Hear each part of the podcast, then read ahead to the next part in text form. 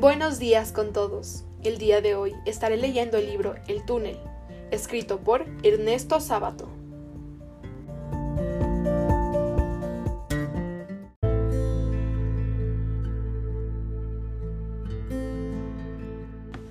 En todo caso, había un solo túnel, oscuro y solitario, el mío.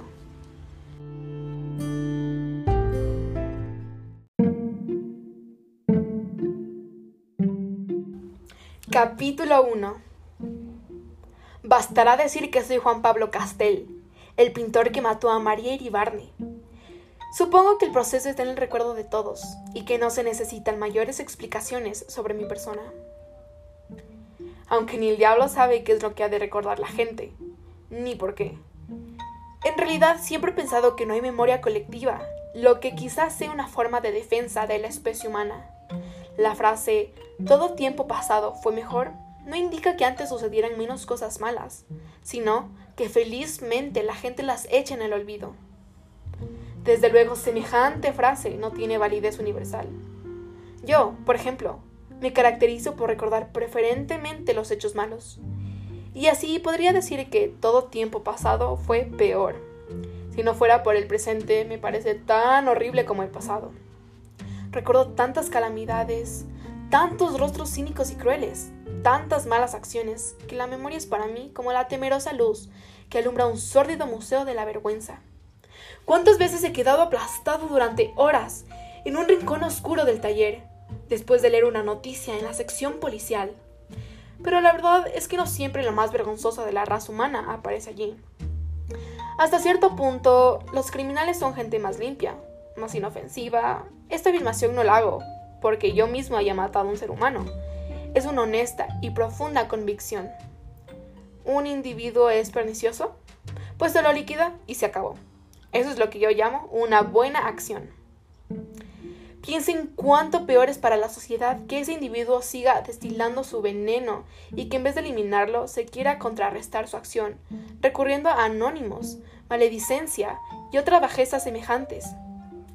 En lo que a mí se refiere, debo confesar que ahora lamento no haber aprovechado mejor el tiempo de mi libertad, liquidando a seis o siete tipos que conozco. Que el mundo es horrible es una verdad que no necesita demostración.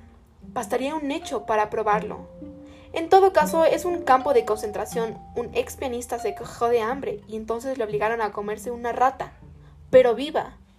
No es de eso. Sin embargo, de lo que quiero hablar ahora ya diré más adelante, si hay ocasión, algo más sobre este asunto de la rata.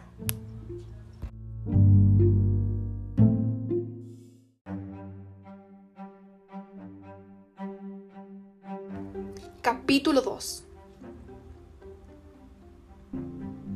Como decía, me llamo Juan Pablo Castel. Podrán preguntarse, ¿qué me mueve a escribir la historia de mi crimen? No sé si ya dije que voy a relatar mi crimen y sobre todo a buscar un editor. Conozco bastante bien el alma humana para prever que pensarán en la vanidad. Piensen lo que quieran, me importa un bledo. Hace rato que me importan un bledo la opinión y la justicia de los hombres. Supongan, pues, que publico esta historia por vanidad. Al fin de cuentas, estoy hecho de carne, huesos, pelo y uñas como cualquier otro hombre, y me parecería muy injusto que exigiesen de mí, precisamente de mí, cualidades especiales. Uno se cree a veces un superhombre, hasta que advierte que también es mezquino, sucio y pérfido. De la vanidad no digo nada. Creo que nadie está desprovisto de este notable motor del progreso humano. Me hacen reír esos señores que salen con la modestia de Einstein o gente por el estilo. Respuesta. Es fácil ser modesto cuando se es célebre. Quiero decir, parecer modesto.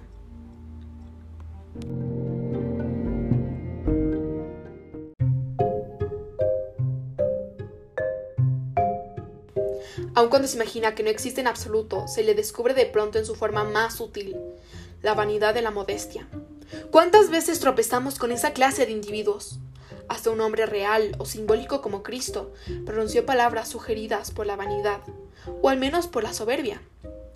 ¿Qué decir de León Bloy, que se defendía de la acusación de soberbia, argumentando que se había pasado la vida sirviendo a individuos que no le llegaban a las rodillas? La vanidad se encuentra en mm. los lugares más inesperados, al lado de la bondad, de la abnegación, de la generosidad.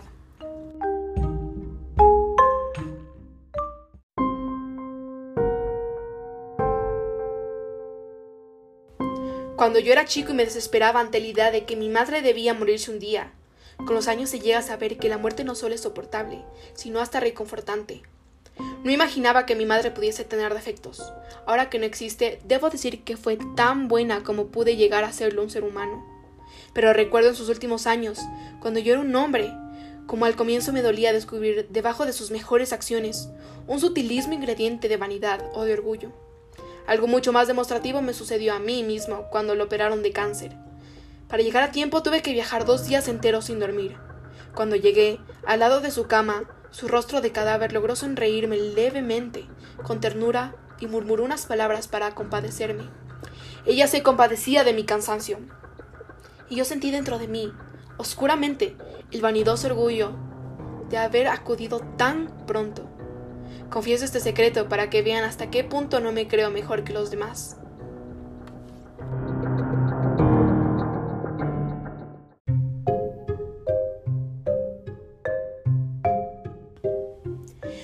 Embargo, no relato esta historia por vanidad. Quizá estaría dispuesto a aceptar que hay algo de orgullo o de soberbia, pero ¿por qué esa manía de querer encontrar explicación a todos los actos de la vida? Cuando comencé este relato estaba firmemente decidido a no dar explicaciones de ninguna especie.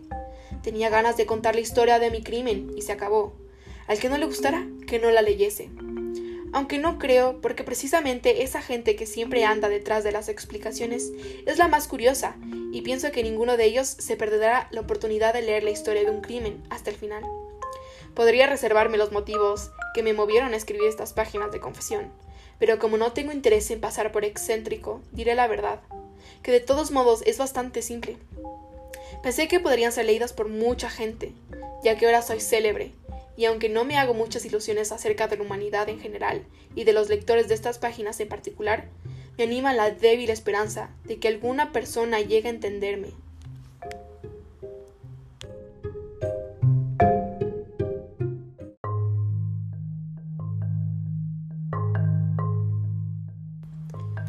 aunque sea una sola persona. ¿Por qué? se podrá preguntar alguien. Apenas una débil esperanza si el manuscrito ha de ser leído por tantas personas. Este es el género de preguntas que considero inútiles, y no obstante hay que preverlas, porque la gente hace constantemente preguntas inútiles, preguntas que el análisis más superficial revela innecesarias. Puedo hablar hasta el cansancio y a gritos delante de una asamblea de cien mil rusos. Nadie me entendería. ¿Se dan cuenta de lo que quiero decir? Existió una persona que podría entenderme, pero fue precisamente la persona que maté.